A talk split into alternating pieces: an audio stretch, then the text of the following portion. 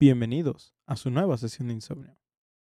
Prepárense para que esta noche obtengan las recompensas que tanto desean, suban de nivel a sus personajes o derroten a ese jefe que tanto los ha estancado.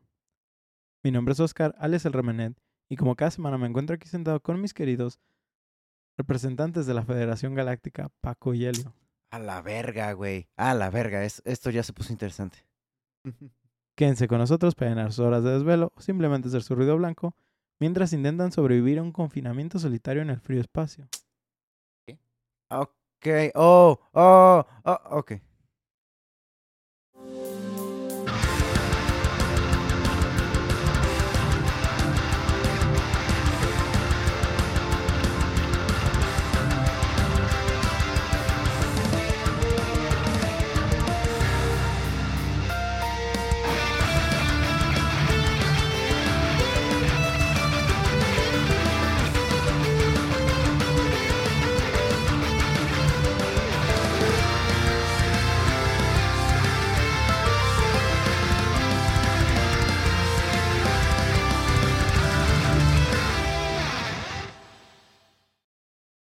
Es viernes de insomnio, mis estimados debufados, y como siempre, esperamos que se encuentren bien. Muchachos, ¿qué tal todo? ¿Cómo se encuentran? Bien, bien. Una semana de, de tranquilidad. Eh, putiza y tranquilidad, pero hey, ha habido chance de tranquilidad. ¿Todo chido después de los Game Awards? Oh, Todo sí. relax. Sí, sí, sí los vieron, o sea, A ver quiénes ganaron. está No, bien. está Es bien. que los Game Awards, de repente, más bien veo los trailers. que Yo, yo, yo te seré sincero y digo, pues, lo estamos diciendo aquí en un medio de videojuegos, pero realmente yo tampoco soy mucho de ver los Game Awards.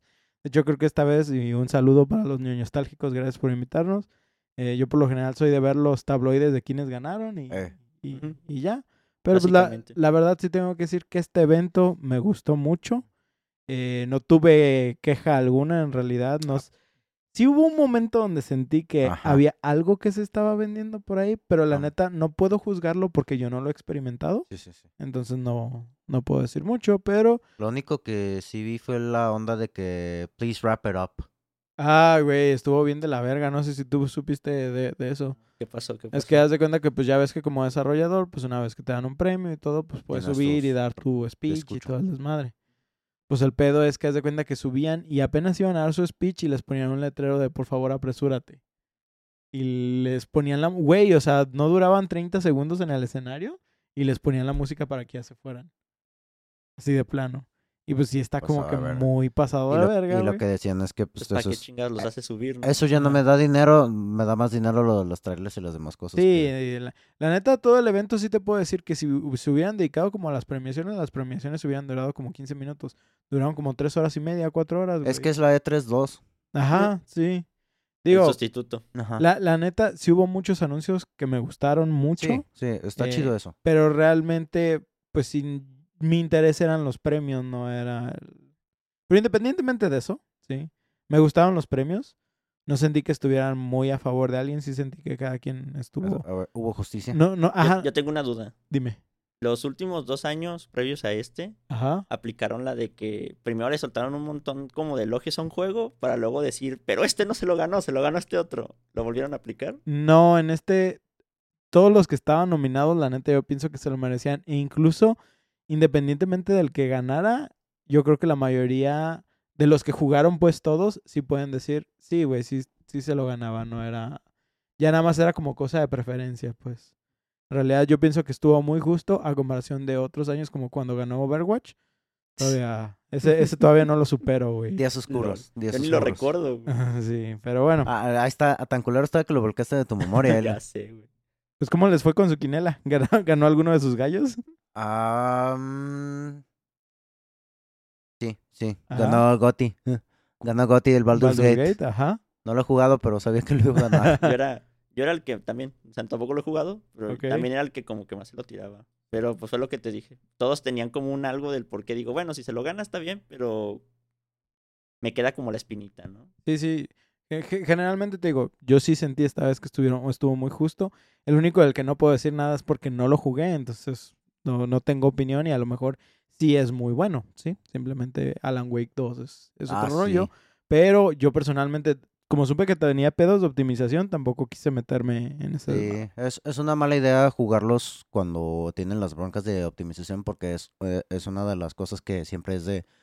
am, solamente tienes una primera vez que juegas un juego y Ajá. si lo, la primera vez que lo juegas está mal optimizado, ah, Sí. no te motiva a seguirlo. Pero ahí lo jodido es que pues eso no es tu culpa. Si el desarrollador no saca un juego bien para que el primer día que lo juegues tengas una impresión buena, Pero es que a veces no es pedo tampoco del desarrollador, güey. A veces es pedo de los trajeados.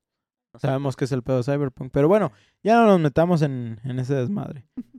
Mi, ga- mi gallo era Dredge, no ganó. Pero de todos modos estoy feliz de que haya ganado este Sea of Stars, así que estuvo bien. Yo no supe ni qué pedo, pero en algo ganó Dead Island 2, güey. Yo estuve feliz porque me regalaron un arma en el juego. Exactamente no me acuerdo qué ganó de Island, pero... Yo tampoco me acuerdo en que nomás decía algo de premio en algo relacionado a juego de acción del año, algo así. Y ahí les va una escopeta bien mamalona. Y, Y ah, tú, bueno. A huevo, perdigones. Pues buenos, ¿ya están listos? Ya saben qué juego voy a hablar hoy, ¿verdad? Eh, Federación Galáctica... ¿Qué otra pista? Y Y frío, espacio, solo, confinamiento. Podría ser algo referente a Alien. Podría ser, sí, es, podría En ser. la Isolation ya hablaron de él, ¿o todavía no? Todavía no hablamos de todavía. Isolation. Es- Podría ser. Isolation. Ah, o que más ciencia ficción en el espacio. Star Wars, pero no, eso no suena como algo de Star Wars. En la vasta extensión del universo, del universo de los juegos, existe una franquicia fundamental que ha dejado una marca indeleble en el panorama del entretenimiento. Bueno, de hecho dos. Y curiosamente empezaron en el mismo año. Pero- Pero hoy nos vamos a centrar en una de ellas, la cual surgió durante una era crucial, desafiando las normas establecidas y siendo pionero en una nueva frontera del diseño de videojuegos. Esta saga se desarrolla en planetas distantes, tejiendo una narrativa de aislamiento, exploración y búsqueda incesante de la justicia. A medida que nos adentramos en las profundidades de esta odisea intergaláctica, descubrimos un mundo donde la narración atmosférica, la exploración no lineal y una jugabilidad innovadora convergen para crear un legado duradero, uno que continúa cautivando e inspirando a los jugadores de todo el mundo. Es entonces que empezamos con una fecha. 1985. A huevo. Sería, a ver, mi siguiente guess. The Outer Worlds. No, Ah, no necesariamente 1985, pero hay que poner una fecha porque en realidad solo se menciona a principios y mediados de los 80. ah. Sí. en el 84 en tal caso. ¿Podría ser? Ajá, sí, sol- solo se dice. sea, para que El principios. 83 para que sea Eh, eh. el promedio. Depende de la fuente, puedes encontrar a principios y depende de la fuente, puedes encontrar a mediados. ¿sí? Ujú, ujú. pues- 83 para que sea el punto medio. chicos. Vamos, de, vamos diciendo 83. Es aquí donde un grupo de talentosos desarrolladores haría un equipo perfecto. Formado por Gunpei Yokoi, quien es conocido por simplemente ser el inventor del D-pad, del Game Watch Ah. y del Game Boy, Y que, fungiría, y que fungiría como director de la división de equipo y el productor de este mismo, ¿Se llama Junpei? Gunpei Ah, Gunpei. Yokoi. Ah, pensé ¿Sí? que, ah, güey, a la verga, como el de Jujutsu Kaisen. Luego tenemos a Satoru Okada, ¡Ah, Satoru Gojo! quien dirigiría el proyecto y quien es reconocido también como ingeniero y productor del Game Boy. Mm, ¿sí? nice. Tenemos Wow. a Yoshio Sakamoto, quien sería el diseñador de los personajes, y con Makoto Kano como escritor del escenario. Ahora, como sabemos, el concepto de los juegos de plataformas gira en torno a personajes que navegan en un entorno bidimensional, superan obstáculos y saltan entre plataformas. Digo, hasta ahí creo que De se entiende en el nombre, ¿no? Sí, sí. Uno de los primeros y más emblemáticos juegos de las pla- de plataformas es Donkey Kong, ¿sí? Donkey Kong. lanzado en Nintendo de 1981 y creado por Shigeru Miyamoto y Gunpei Yokoi, ¿sí? De quien venimos hablando hace un momento. Ahora, Donkey Kong presentaba al personaje de Jumpman, Ahora que lo- ya lo dijiste como Donkey Kong. Donkey Kong. Este, Donkey.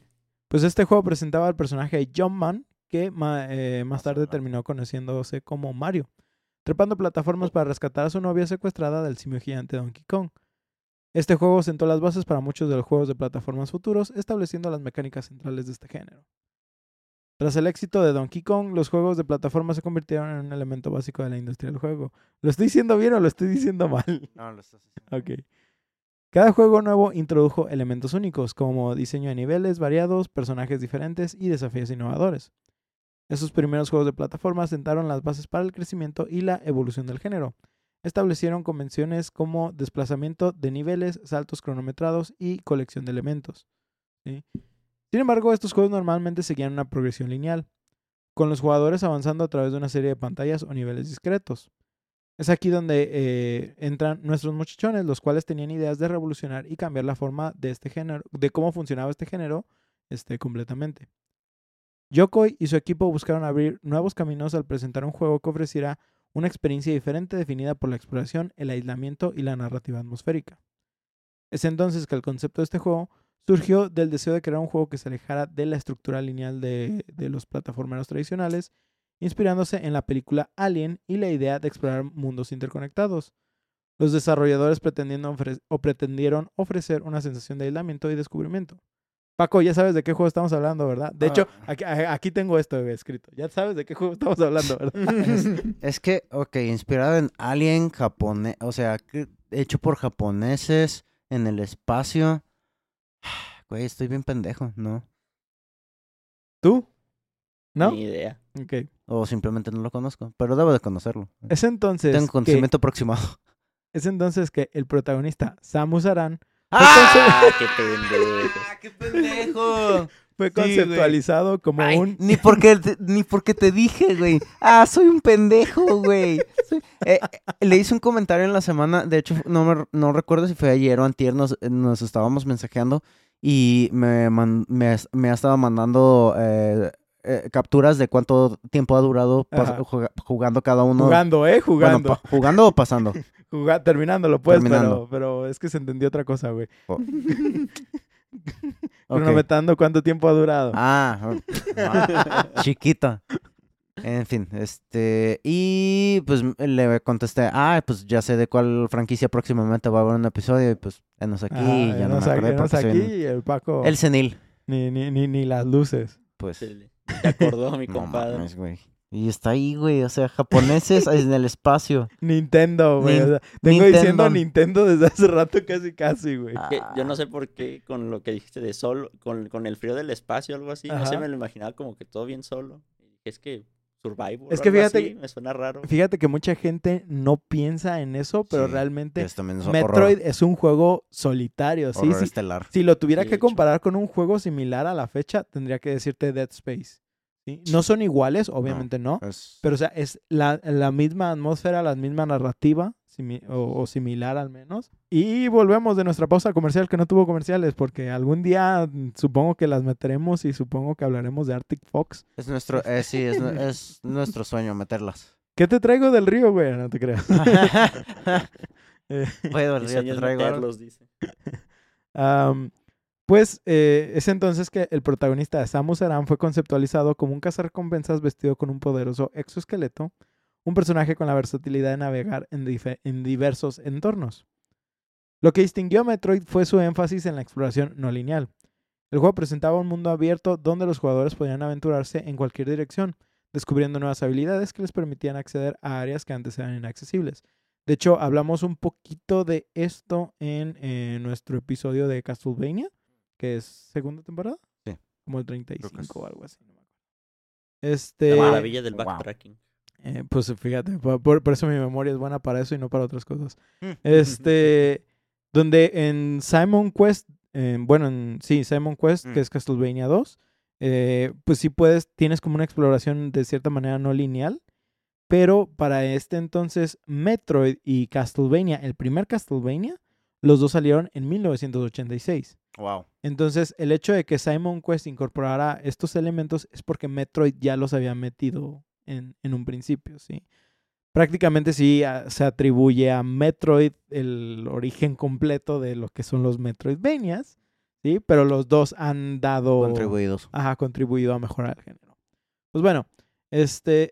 ah, esta elección de diseño fue innovadora en su época y ofreció un alejamiento de la progresión sencilla basada en niveles comunes en muchos videojuegos de esa época.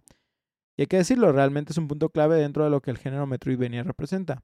Esa búsqueda de herramientas o power-ups para poder desbloquear nuevos caminos y que hasta la fecha es uno de los elementos más predominantes en los videojuegos y que hace que queramos descubrir cada vez más cosas para mejorar nuestro personaje.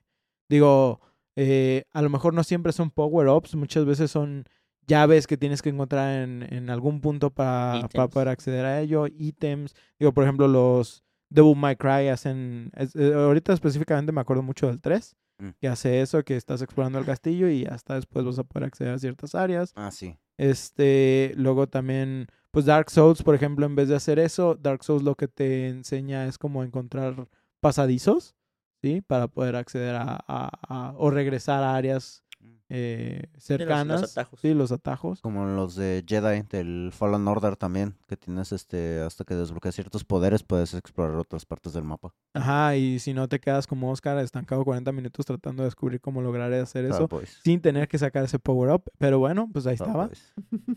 Ah, ah, ah, um, no solo nos motiva a seguir adelante, pero motiva mucho la exploración en general de los juegos, que pues es, es el clásico de que, güey, a huevo que debajo de las escaleras hay un power-up, güey, porque siempre hay un power-up debajo de las escaleras. Por más que llevas 30 escaleras revisadas y no hay nada, güey, pero a huevo que Ahí, hay... esa es la buena. Pues es la clásica, un dibujo que vi de que ponen de está el hijo y el papá, el papá está jugando y está jugando un juego así de esos de side scroller y lo, empieza el nivel y el y el papá camina hacia la derecha y ya, ¡pop! contra la pared de su personaje y el hijo de ¿Por qué haces eso? Y ya porque una vez había un puto juego que tenía un power up al principio que caminabas a la izquierda, así que desde entonces yo siempre checo. Yo siempre, chico. Igual las cascadas, güey. La primera vez Ah, que te metiste detrás de la detrás de una cascada. Sí, y había güey. una Ahí cueva hay o algo. Ah, sí. Y desde entonces, güey, siempre checar las cascadas. de- en detrás o güey. debajo. Y, y pues En- en Dredge aplica. Ajá, sí, exactamente. En Mario, güey, cuando los tubos, cuando descubres que en un tubo te puedes meter, ahí estás en Ah, todos sí, los en perros todos los tubos perros viendo a ver si te puedes meter. De- puro daño de las pinches plantas, pero ahí estás a Ahí huevo, andas, aferrado, A huevo. Sí. El mono. Ah, la sutil narración del juego transmitida a través de señales ambientales y descubrimientos de los jugadores sentó un precedente para la construcción de mundos inmersivos que se convertiría en un sello distintivo de la serie. Que a propósito, lo de que Samus es mujer es solo revelado al final del juego y solo en tres de los cinco finales es logrado. Órale. A la vez se tiene tantos finales. Tiene cinco finales el Metroid original del NES. ¿sí? Para estos cinco finales que se diferencian en lo siguiente. El peor, el malo, el justo, el bueno y el mejor. El peor consistía en terminar el juego entre 5 a 10 horas. El malo consistía en terminarlo en 5 horas. Entre estos dos solo hay un cambio de pose de Samus. En el, en el peor nada más está como de espaldas y en el malo consisti- eh, simplemente está como saludándote a la pantalla. Pero ¿sí? en traje. En traje, sí. traje. En el final justo que se obtiene por terminar el juego de entre 3 a 5 horas. Y eh, este es el primer final donde Samus se quita el El casco. Sin embargo, sí puedo decirte que por la época, por los pixeles y por lo que No quieras, sé. todavía podrías decir que es tu compa el metalero. Sí. ¿Sí? no, sí tiene como un body, ¿no? ah, pues es que en la- con la armadura no se nota, güey. Es que nomás se quita el casco en este final. Ah, en ese nomás. Sí, está nomás se quita el casco, ¿sí? Y en el otro. Eh, no es hasta al final, bueno, conseguido por terminar el juego en menos de tres horas, que logramos ver a Se Samus en un leotardo que se conoce como. Justin Bailey. ¿sí? Ah. Y que al final se nos revela que es mujer. Al terminar el juego con este final, podemos empezar una nueva partida con este traje y es lo que después se conocería como el Zero Suit. ¿O Suit? Oh, Hero Suit. Ajá. sabía que desde ahí ya. Sí, pero literal, eh, o sea, en, en- en los pixeles esos nomás se ve como un leotardo, güey. Y el chingón es cuando ya se le dan las piernitas. Ya por último, el mejor final nos permite ver a Samus en un bikini y es obtenido por terminar el juego en una hora. Wow. Se puede. Se puede terminar el juego en una hora. La decisión de ocultar el género de Samus Aran hasta el final del juego también fue un movimiento para desafiar las ideas preconcebidas Ajá. sobre el héroe típico de un videojuego, lo cual pues sí fue revolucionario. Güey, está Y- chido. Hasta la fecha yo creo que es de esos personajes que dices, güey, es que no, es personaje, no hay personajes femeninos chidos y Bayonetta, Samus, Ellie, Ripley. es Ripley, está um, Aloy. Aloy, sí, o sea, Lara. Las de eh, Resident, güey. eh, tomas Claire, de Resident. Ada, este, también está la de Mass Effect, la Shepard. Digo, eso es independientemente sí. del que escojas, Sí, sí, sí. ¿sí? La. Jack, Miranda, la Jack, Miranda. Ujú, todo. Tali, güey. Tali. Marry me. Marry me. Ujú. Marry me. Eh, ah, cuando los jugadores completaron el juego, se sorprendieron a descubrir que el, ca- que el cazarrecompensas blindado que controlaban era de hecho una mujer, lo cual fue un giro innovador que se sumó al legado del juego. La entrega inaugural de la franquicia de Metroid, titulada simplemente Metroid, se erige como una obra fundamental en el ámbito de la historia de los videojuegos, lanzado en 1986 para el Nintendo Entertainment System, o el NES. Aquí lo conocemos como el nada más el El Nintendo. Nintendo. El NES y el SNES. Así es. Ese es just- Metroid se desarrolla en el desolado y alienígena planeta Cebes, un mundo misterioso repleto de criaturas hostiles y secretos ocultos. ¿Y después se vale el Eleven o qué? ¿Mande? Cebes Se le Eleven. ven. Los jugadores asumen el papel de Samus, una carza recompensas equipada con un traje de poder avanzado que se embarca en una misión para frustrar los nefastos planes de los piratas espaciales y sus intentos de aprovechar el poder de los organismos parasitarios conocidos como Metroids. El traje del poder, de poder de Samus evoluciona a lo largo del juego a medida que los jugadores adquieren poderes y habilidades. Está, por ejemplo, la bola de transformación, ¿sí? que es el de los más icónicos, es la forma en la que se transforma Samus La forma Screw Attack. en una pelota. Los misiles y el icónico Screw Attack. Ese es otro. Puchín. Ah, es otro. Sí. Ahí le El Screw Attack consiste en el brinco de Samus Ah. para hacer daño mientras gira. Sí, sí. El ¿Sí? eléctrico, ¿no? El otro que es. Ajá, pues es. eh, Ajá, son muy depende de la animación, es el elemento como en el que se ve. Sí, depende del juego. Pero en realidad nada más es, es daño, no, no, no tiene un daño, un, un elemento específico. Para los que no les suele es el... ¿Qué? No mames. Es el ruidito que hace cuando brinca. Ah, ok. Este, todo esto se encuentra entre el arsenal de mejoras que adquieren los jugadores, lo que les permite acceder a áreas in- eh, antes inalcanzables y desentrañar los misterios de Cebes. El nombre de del juego es un acrónico de Metro y Android, dos palabras que suenan futuristas y que según los desarrolladores transmiten una sensación genial y de otro mundo cuando se combinan. Ahí pues, simplemente Japón. Ajá. Metro, Android. Metroid. Metoroid.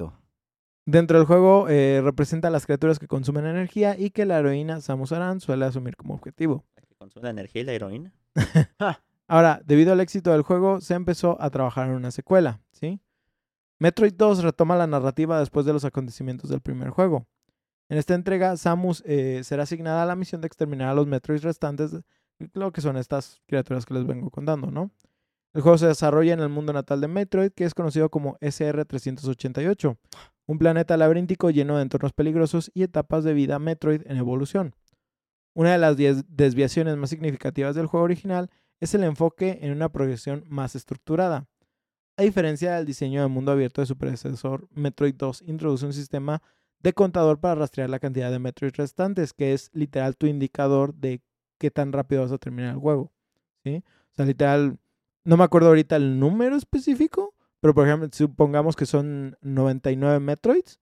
Entonces, cuando ya terminas con el último Metroid, es cuando terminaste el juego. Sí, de plano. Ah, o sea, no hay como... Mm, Hay, Un hay un, hay camino más específico, pero de la nada, si por algo no mataste uno, te tienes que regresar a buscarlo y matarlo. Esa es la cosa. Ah, ah, ah, ah. Este cambio de estructura fue una respuesta a las limitaciones del hardware de Game Boy, que fue el hardware en el que fue lanzado, ofreciendo una experiencia más manejable dentro de las limitaciones de la plataforma portátil. Algo que yo quiero aclarar aquí es cuando yo empecé hace poco a entrar a esta franquicia, porque yo también siempre fui de Castlevania, nunca fue de, de Metroid y apenas estoy conociendo el Evangelio. Este, yo también decía, ¿por qué hay tantos juegos de Metroid eh, como estancados en el Game Boy o que Mm. fueron lanzados o directamente como para el Game Boy? Cuando ya había consolas como el Super Nintendo y cosas así, que sí hay juegos de Super Nintendo para, pa- de Metroid, pero yo decía, ¿por qué están estos juegos estancados aquí?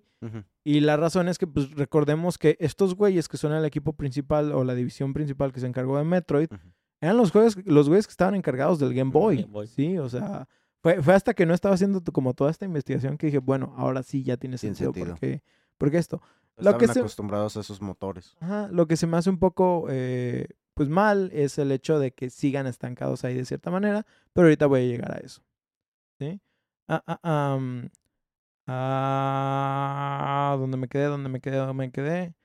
A medida que los jugadores profundizan en SR388, se encuentran con varias formas de Metroids, cada una más formidable que la anterior. Las etapas de vida de evolución de los Metroids añaden una capa de desafío e intensidad al juego. Los encuentros con estas criaturas se vuelven cada vez más desa- desalentadores y requieren un pensamiento estratégico y una ejecución precisa por parte del jugador. Yo tengo que decirlo, este, la verdad es que hay fue- hubo muchos momentos en, en estos dos juegos que yo me quedé como de que, güey, no tengo idea de, de... Cuando descubría cosas, eran des- las descubría como de chiripa, güey. Mm, ¿Cómo Había- llegué hab- aquí? Ajá, había momentos donde... Y son cosas que son como pensamiento lógico. La, la, la verdad sí tengo que decir que muchas veces me sentía así como, de, qué pendejo, ¿por qué no se me ocurrió eso? ¿Sí? Pero, por Vamos. ejemplo, hay un momento en Metroid 1 donde ya te estás enfrentando a unos Metroids y estos güeyes lo que hacen es te agarran como, o sea, te atrapan y te están como chupando la vida. Y yo estaba así como de que lo lógico, ¿no? Lo que hacemos en otros videojuegos, que quieres mover como el direccional para ver si te lo te quitas y no lograba quitármelos, disparaba y no, no lograba este, zafármelos y todo. Y me estaba, güey, pues em, yo nomás estaba viendo mi de medidor de vida en chinguiza. Así como que, ¿qué hago, qué hago, qué hago, güey? Güey, nomás tenía que transformarme en pelota y dejar que las bombas Ah. como que lo hirieran sí. por dentro para que me soltara y luego ya matarlo, ¿sí? O sea, hay un montón de cosas que el, que el juego nunca te dice nada. Si tuvieras que comparar esta experiencia, literal te diría, güey, me acordé muchísimo de Dark Souls por- porque no te agarra de la manita. El juego literal te dice, con este brincas, con este atacas, échale morro, porque eh, ideate las cosas. Con eso te mueves y vámonos para adelante. Eh, Tú sabes que, por ejemplo, en, en juegos como Castlevania, el hecho de encontrar secretos, ¿sí? Muchas veces es precisamente eso, es nada más un secreto, es un extra que encuentras en, en- dentro del juego, ya sea para obtener un objeto, un, no sé, una espada mejor, a lo mejor algo de vida, cua- cuando, rompes los ladrillitos y cosas así. En Metroid no es específicamente nada más eso. Muchos caminos están ocultos y necesitas descubrirlos Para avanzar. para avanzar, ¿sí? O sea, no es como de que, ah, sí, güey, este, puedes hacerlo por aquí, por allá. Hay veces que sí, hay veces que literal te fuerzan a que tú estés buscando cada rincón del juego para que eh, estés llegando a nuevos caminos. Y aunque sí tengo que decirle, de- de- decirlo, dentro del lapso de tiempo que me tomó jugar cada uno, no sentí que fuera como exageradamente difícil, pero en muchos ratos sí estaba como pensando de que, a ver, ok, no logro hacer nada aquí, déjame regreso un poco a ver si ya encuentro algo que sentía que no había hecho en muchos años ya en los videojuegos. Ya siempre tienes como el indicador de que, ah, si tu cuesta es para allá, entonces nada más es como buscar el camino que te lleve allá. Ya no es tanto pensarle. Mm. Y la verdad me, agra- me agradó mucho este, encontrarme con esta forma de, de, de juego, ¿sí? De, de jugabilidad.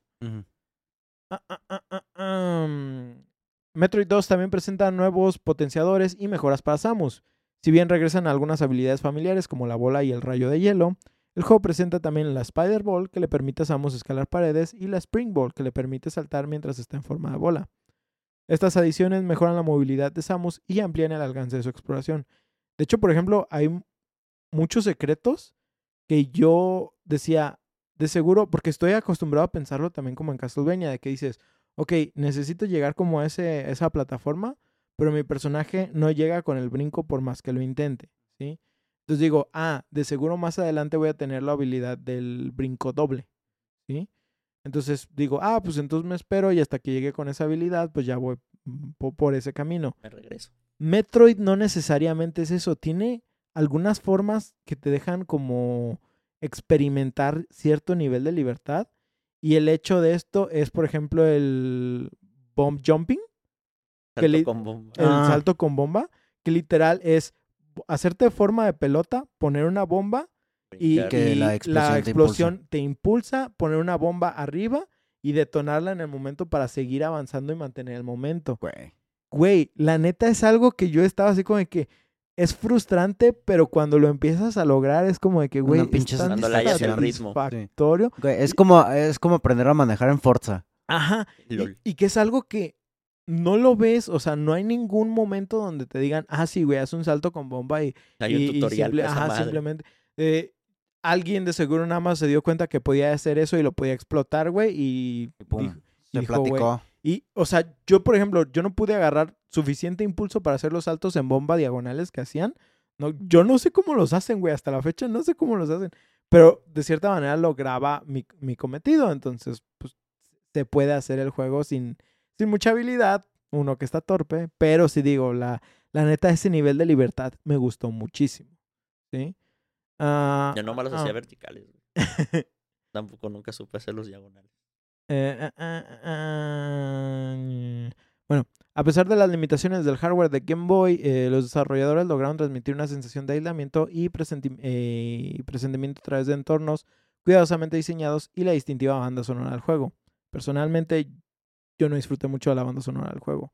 Está chida, no digo que no, pero sentí que me terminó debiendo en algunos aspectos. Yo la verdad ni la recuerdo. La cosa es que después de jugar bandas son- con bandas sonoras como las de Castlevania, sí sentí que el juego me quedó debiendo un poco en ese aspecto. Pero no es como que, que digo es terrible, ¿sí? La naturaleza portátil del Game Boy permitió a los jugadores experimentar el aislamiento de SR388, donde quiera que fueran, contribuyendo al impacto de, general del juego. Pero ahora digamos que tú dices, a huevo, ya me convenciste de jugar Metroid. No sé, están medio raros, pero ya los convencí.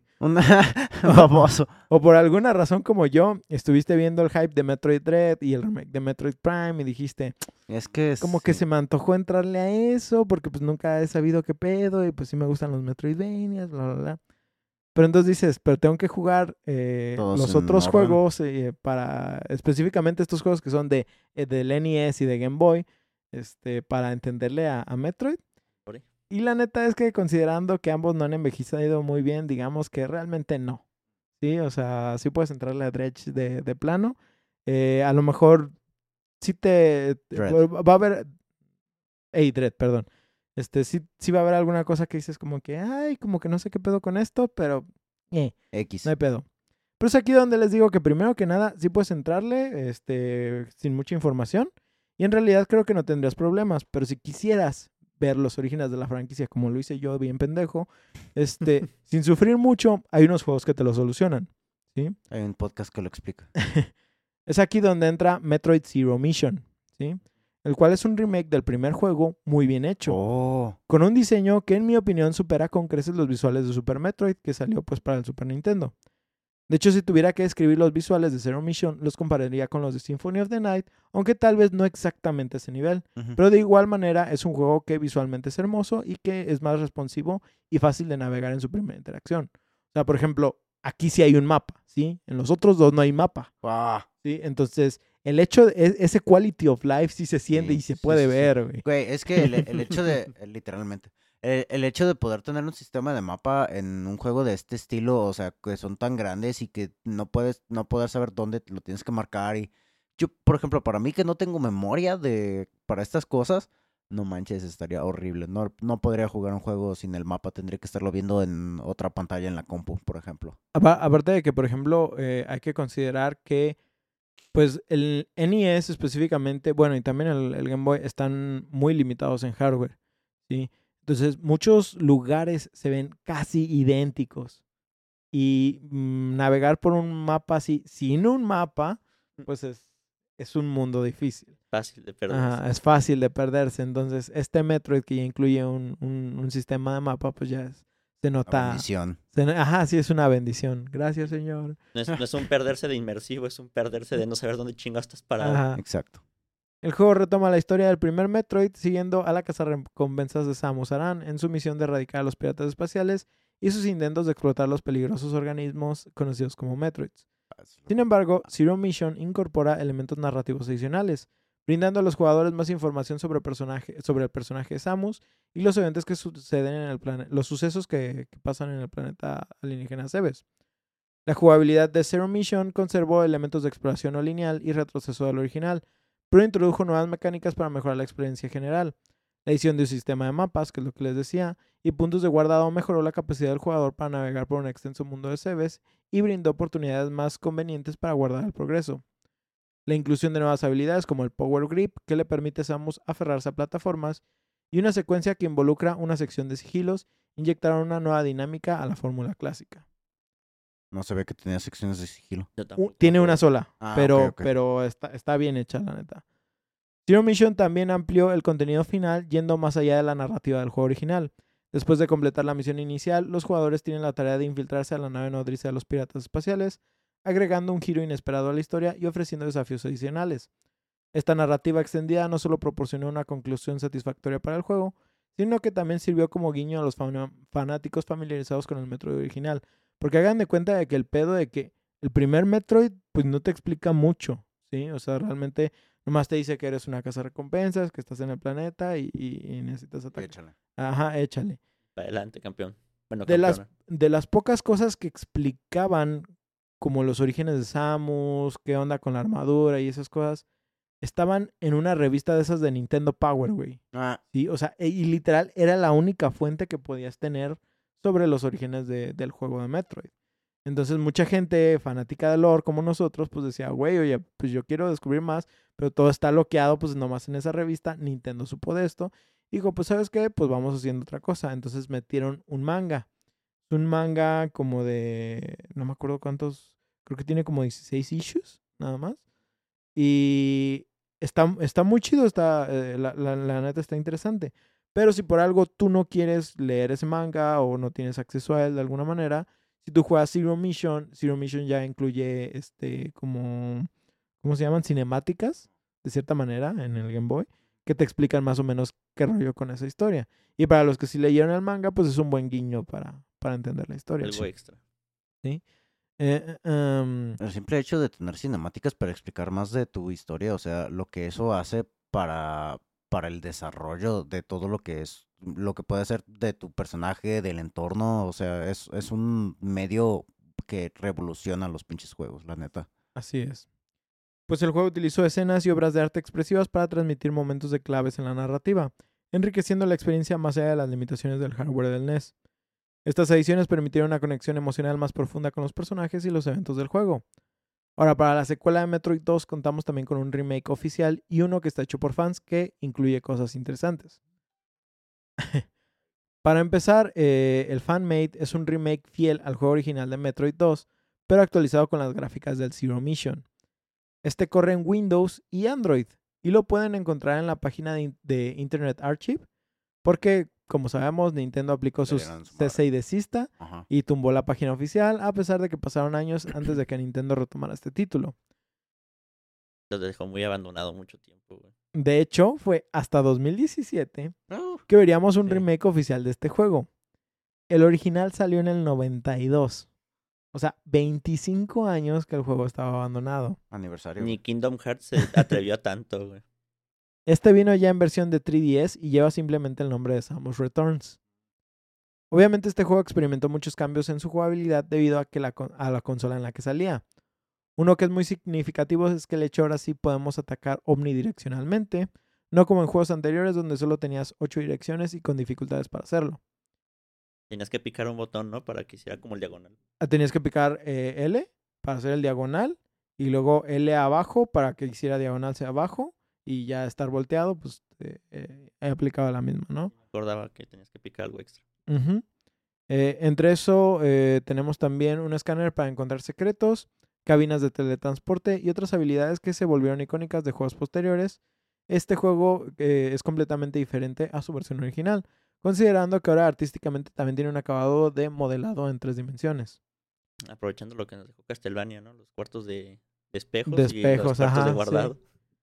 Creo que con eso podemos decir que tenemos unos remakes lo suficientemente buenos como para entrarle a esta franquicia. Pero por desgracia, Ya valió madre. aquí es donde yo entro en polémica. Tun. Metroid Zero Mission está estancado en el Game Boy Advance. Mm, O sea que si no tienes hardware original, está difícil acceder de manera oficial. Digo, estaría chido que el sistema de Nintendo tuviera estos juegos incluidos en su catálogo de servicio en línea. Mm. Es más, si quieres, hasta que los vendieran. Y aún así, aún con gente deseando pagarles, la verdad es que este servicio no vale la pena. Estaba chido que al menos en 3DS y en Wii U la tienda te- eh, tenía lo que se conocía como la consola virtual. Ah, sí. Y ahí podías comprar los juegos que quisieras de hardware viejo y jugarlos ahí mismo. De hecho, eh, si tú miras videos de, de gente recomendando, recomendándote entrarle a Metroid, eh, por lo general te decía, cómprate un Wii U. Wii U. Los, cada juego, o sea, todos los de Game Boy Advance te salían como en 7 dólares. ¿sí? Cómprate un Wii U, métete a la consola virtual, compra los juegos de Metroid y disfrútalos en tu Wii U.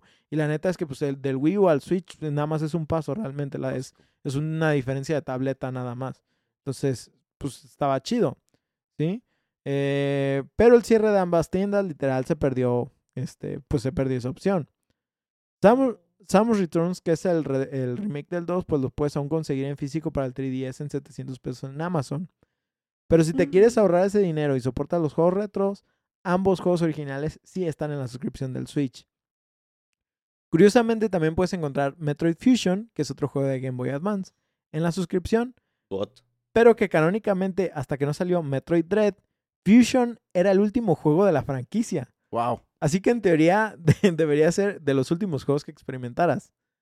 ¿Sí? Ya. Porque... fue, ese fue el primero que jugué. Ah, pues para que veas.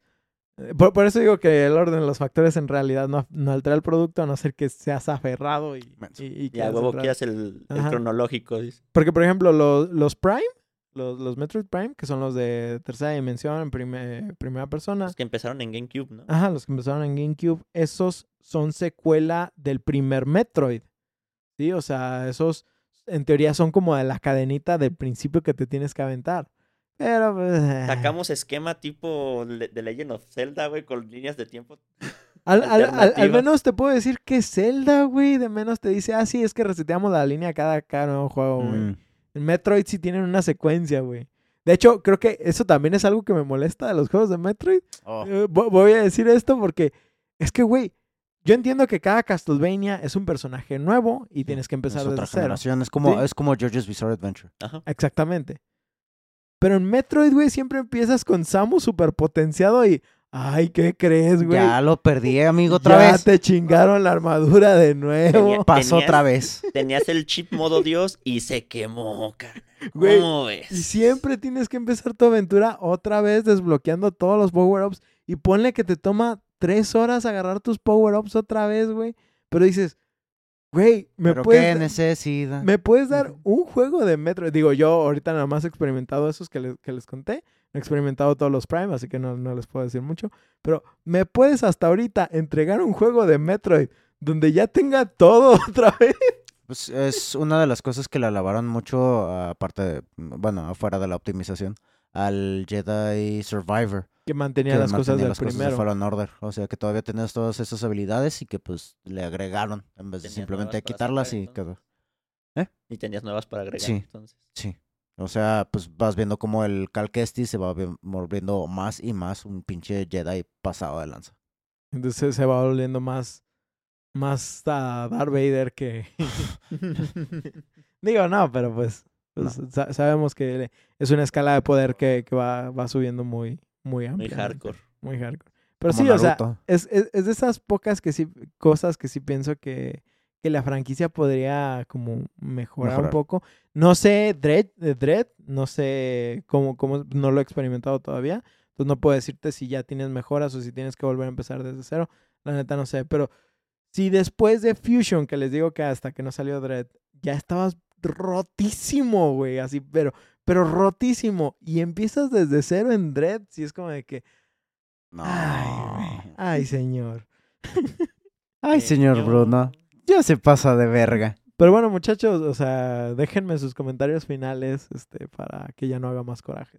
Like y compartir. ah, sí. Pues aquí yo básicamente es, es una de las franquicias que yo conozco y que pues he visto, pues simplemente lo ves mm, representado en Super Smash Brothers.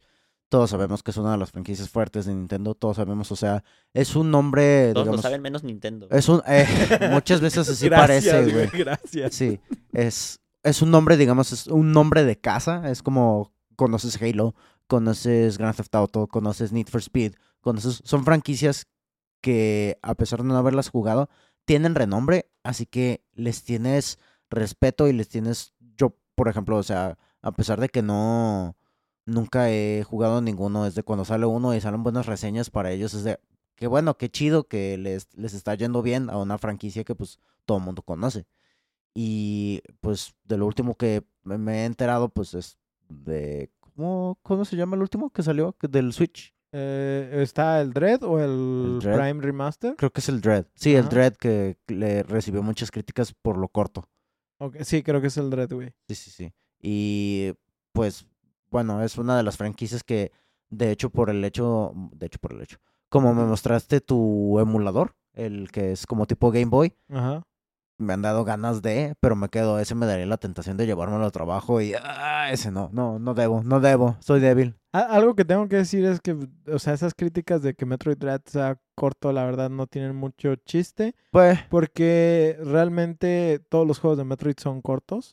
sea, mm, buen punto. Yo, yo sin mucho esfuerzo he terminado al menos los dos de Game Boy en cinco horas. Sí, entonces realmente no, no- Y te digo, sin esforzarme. Yo sé que si te pones en YouTube, de seguro hay cabrones que lo acaban en hora y media, güey. Y, Mm. y, y- Sí, o sí, sí. menos. Ajá, o menos, Pues es también, es que una de las cosas que tienen estos juegos que son ah, de aquel lado del charco, este, los juegos japoneses, tanto lo hemos visto de la mano de Nintendo como de la mano de Capcom, como de la mano de From Software, etcétera, que muchas de la mano de los dioses japoneses, que am, de ¿O eso no? sí, no sé. Este, ellos muchas veces lo que intentan hacer es un juego que sea, que tenga mucha rejugabilidad. Sí, sí, no, yo la neta, o sea, por ejemplo, terminé el Zero Mission y me fui a Fusion, que no debí de haber hecho eso, pero así lo hice. Este, y, y, y- y la neta te puedo decir, güey, tengo ganas de rejugarlos ahora ya con el conocimiento con el que sé, sí, o sea, este... Es como volver a ver Attack on Titan, güey. Ah, también de que al, al- al final te dice de que, por ejemplo, tuviste tanto porcentaje de, de objetos descubiertos. Y en los dos, me dio risa que en los dos saqué 61%, güey. Yo así como de que, güey, según yo estaba explorando cada puto rincón, güey. ¿Cómo solo 61%? Juegos japoneses. Es, es, es co- y digo, ok, vamos a darle otra vuelta, vamos a, a- a experimentar nuevamente, este, a ver qué, qué- qué me faltó. Eh, cosas que, por ejemplo, ya después descubrí así como que, ah, podía hacer esto y hubiera sido más fácil eh, este desmadre. O sea, realmente creo que es, como dices, están hechos como para que sean cortitos, pero te dejen algo llenadero en, en la experiencia. Y lo disfrutas mucho, la, la verdad es que... Corto pero llenador. Ajá, Cort- cortito pero cumplidor. Size don't Ajá. matter. Size don't matter. es saber usarlo. es Pero- saber usarlo. Sí, efectivamente yo pienso. Y la neta, por mí que hubiera más juegos así, güey. La neta, ahorita que ya no tengo tan- tanto tiempo como para jugar y aún así a veces juego un putero. Este, pero yo sé que hay mucha gente que cada vez tiene menos tiempo para jugar. Entonces, juegos de 5 horas, güey, son súper bienvenidos, güey. Sí. Entonces, la, la neta es, denle una oportunidad a la, a la franquicia de Metroid con formas completamente legales. Por favor. Este, Obvio. Por favor. Y disfruten, disfruten. Yo con Metroid Elio. tengo una situación así medio random. güey. Porque, Porque yo solamente jugué. Bueno, no solamente. Más bien, el primero que jugué fue el Fusion, güey. ajá, En, mi, en mi super emulador totalmente legal que tenía ajá. en la secundaria de, de Game Boy, ¿no? Y me gustó un, un montón, güey. Pero no, no veía acceso para mí de otros juegos de Metroid. ajá, Entonces el otro que jugué fue el Zero Mission, porque también era de Game Boy. ajá. Y fíjate que me gustó menos. ¿Te Me gustó más el Fusion. El Fusion es como mi top. De hecho, a- pero- a- ahí te va.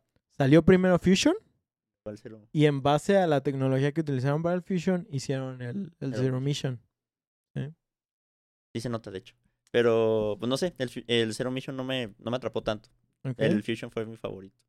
Y cuando yo tenía como ese auge de querer hablar de Metroid, güey, el único compa que yo tenía que hablaba, que también conocía Metroid, los únicos que jugó fueron los Prime, güey. Entonces, Ajá. pues, también Muy había esa disparidad de que, pues, pues sí es Samus, güey, pero pues no es el mismo contexto ni de historia, ni de habilidades, ni de Gameplay. dificultad, ni de gameplay, ni de nada, güey. Y luego, y luego está el rarito del grupo que le gusta el Metroid del Other M y el Federation Forces. Ándale. El, el Other M es el Metroid que es tercera persona plataformero. Es donde tiene daddy issues, ¿no? Creo que sí, güey. Creo que sí. Es- Y el Federation Forces es el juego que todo el mundo esperaba que sacaran Metroid Prime 4. ay, Sacaron que- y que no. Federation Forces, que es un juego multijugador What? Para la de game, de, para de la DC, ¿no? Nintendo 3DS, según yo es para el Sí. 3DS. Bueno, era para una portable. Ajá, y es como de que... ¿Seriously, dude? Es, es que es lo que te digo, güey. O sea, todos sabemos que Metroid es un renombre muy grande en los videojuegos, menos Nintendo. Menos Nintendo, ¿sí? Me, me acordé muchísimo, güey, de... Pues ubican a los tres gordos bastardos, Ajá. supongo. No, no me acuerdo qué episodio, güey, pero creo que de hecho era algo de, de Saludos Nintendo. si por algo alguna vez nos escuchan. Si es que por algo Sí, se ubican. Topan con nosotros. Este... No me acuerdo, cre- creo que era algo de Nintendo, güey. Ajá. Y, y sale un... Pues, los monitos esos puteadillos que de repente ponen que están bien cagados, Ajá. tienen una N de Nintendo, ¿no? Que el vato está borracho. Y están celebrando el cumpleaños de no me acuerdo quién, no me acuerdo si de Link o de Kirby, como por millonésima vez. Ajá. Y está la Samus llorando por una esquina, güey. Él le dice, ve a celebrarle el cumpleaños a tu hermano. Y si sigues chillando, van a pasar otros 25 años antes de que saque otra pendejada tuya. Como cada que me dicen que vea One Piece, lo atraso un mes más. Pues yo ya no le digo nada, güey. voy- Nomás voy contando los días lentamente. Así mero, güey. Entonces, pues sí. y de güey, es hecho que- sí. Que sí, no, no sé por qué, pero Nintendo no le pone atención. No, no le pone la atención suficiente a Metroid, güey. Siendo algo que sí les podría dar algo redituable chido, no, no, le, no lo pelan, güey. ¿Sabes qué siento? El, el, el pedo ha de ser eh, muy similar a lo que le pasa a Castlevania. Castlevania es muy vocal, pero realmente su grupo de fans es como muy de nicho. O sea, mucha gente conoce Castlevania. La, la serie de Netflix eh, ayudó mucho a que Castlevania despegara. Pero hay muchísima gente, güey, que solo conoce, por ejemplo, Castlevania Lords of Shadows. O que conocen, si acaso, los de PlayStation 2, que son los, los 3D. Los 3D. Ponle que si tienes suerte conocieron el de 64, pero hay muchos que no le entraron a, a los que son como de dos dimensiones. Hay muchos que solo ubican Symphony of the Night. O sea, y el pedo de eso es que al final, de, ajá, al final de cuentas, recordemos que eso ellos lo ven reflejado en dinero. ¿Sí? Y ellos dicen, ok, por más que me digas, que, que, que el otro día estaba leyendo o viendo, no me acuerdo si era en un, en un video ahorita, eh, el pedo específico de Konami con, con Hideo Kojima, ¿sí? Que Konami decía, ok, es que ponle que Metal Gear es la gran caca, ¿sí? O sea, porque Konami sabe que, que ahí están los billetes. Pero Konami también dice, pero ve lo que nos cuesta producir esta gran caca. Y en cambio, este otro pendejo que estaba subiendo en ese momento en, en Konami bien cabrón por diseño de juegos, ese pendejo se le ocurrió, no me acuerdo de tal nombre, se le ocurrió hacer juegos, eh, no de gachas, pero de como tipo de pachinko, pero en, en celulares, güey. Y entonces dijeron, este pendejo hizo un, un juego que nos salió, ponle 50 dólares producirlo y ya nos ganó millones de dólares. ¿Sí? Chingó a su madre la industria. O sea, en cambio, por ejemplo, Kojima Dale, nos va a dar, ponle, un millón de dólares, pero se gastó a lo mejor 3 millones de dólares en, en producirlo. Nomás por poner un número, no, no, no, no, no, no, no necesariamente. Y es lo que estaba viendo el otro día también lo, lo platica, lo platicó un desarrollador de, de Blizzard, que dice, ¿quieres saber cuál, por qué no hay un StarCraft 3? Y él explica en un tweet que dice, todo el revenue que hizo StarCraft con todas sus expansiones, StarCraft 2, ¿sí? con todas sus expansiones y todo lo que quieras, con- no hizo ni siquiera el mismo dinero que una montura de World of Warcraft. Verga. Así de plano. ¿sí? O sea, una sola montura de World of Warcraft en un día Vende mucho más. hizo más dinero que todo StarCraft. Fuck. Entonces, y, y todo el mundo, te, tú, tú pregúntale a un gamer, incluso si te dice, no he jugado StarCraft, pero ubico StarCraft, sé lo que es StarCraft. ¿sí? Sí. Hay un episodio, shout out. soy- Shout out a ese eh, segundo episodio. Es, es nuestro segundo El segundo episodio. episodio, primera temporada. yo soy ese, güey. Yo, yo ubico que existe el nombre, güey, pero pues nunca lo he jugado. Y, y tú dices, güey, StarCraft es un juego reconocido al nivel que quieras, güey, Sí. de jugadores, que todo el mundo te dice, ah, sí, no es, mi, no es lo mío, no, nunca lo he jugado, pero sé lo que es StarCraft, ¿sí? Es como Star Trek o Star Wars. Pero entonces imagínate, güey, que los fans de StarCraft dicen, güey, pues queremos más juegos. Y la desarrolladora dice, no, güey, porque no me genera nada de dinero. Es exactamente el mismo desmadre con Metroid y con Castlevania. Y es un riesgo que no vale la pena. Es como lo que pasa con Half-Life. Ajá, exactamente. A Valve no le conviene eh, meterse a crear un videojuego que puede que ya no, ya no Que pegue. no le gusta a la gente rinde. ese estilo. Cuando de todos modos está sacando billetes, güey. Sí. Sí, o sea, ¿para qué se arriesgan? Tienen Dota. Ajá, exactamente. Y luego tienen el juego de cartas de Dota que también creo que ya cancelaron, no sé, no sé. Es que también los de, Half- los de Valve. Valve también se maman, güey. Se tardan un chingo en sacar la tercera parte y ya de No, mejor no, no, la no, sacan. no, no salen terceras partes, güey. Sí, por eso, o sea, no, no aprovechan el auge de cuando salió la segunda para sacar una la tercera, tercera. y para cuando la gente exige la tercera ya pasó tanto tiempo que ya no es reditable sacar la tercera. Gay para presidente para que no haya tercera guerra mundial. Por Este- favor. Pues bueno, muchachos, ahora sí vamos cerrando este capítulo. Digo, espero que, que lo disfrutaran así como nosotros. Esperamos que disfrutaran esta historia llena de alienígenas, plataformeros y corajes con la gran N. Recuerden que pueden enviarnos sus comentarios o juegos que quisieran escuchar en debufodeinsomnio.gmail.com o por Twitter e Instagram a arroba debufo de insomnio. También queremos recordarles que este podcast lo pueden escuchar en sus plataformas Spotify, Google Podcast, Apple Podcast y, y nuestro host Acast. Si gustan dejarnos una reseña por medio de alguno de estos servicios, con mucho gusto los leeremos aquí en el programa. Además, nos pueden encontrar en redes sociales como fe en Facebook, Twitter, TikTok e Instagram, igual como The Bufo de Insomnio, donde además de subir memes, subimos contenidos referentes a nuestros episodios. Nosotros nos despedimos, no sin antes recordarles que los Metroidvania son la onda, pero ni Konami ni Nintendo han ayudado muchísimo a conservar sus raíces. Yo soy Oscar Yo soy Paco. Yo soy Elio el Becario. y nos vemos en su siguiente sesión de insomnio. Adiósito. Saludos al espacio. Saludos.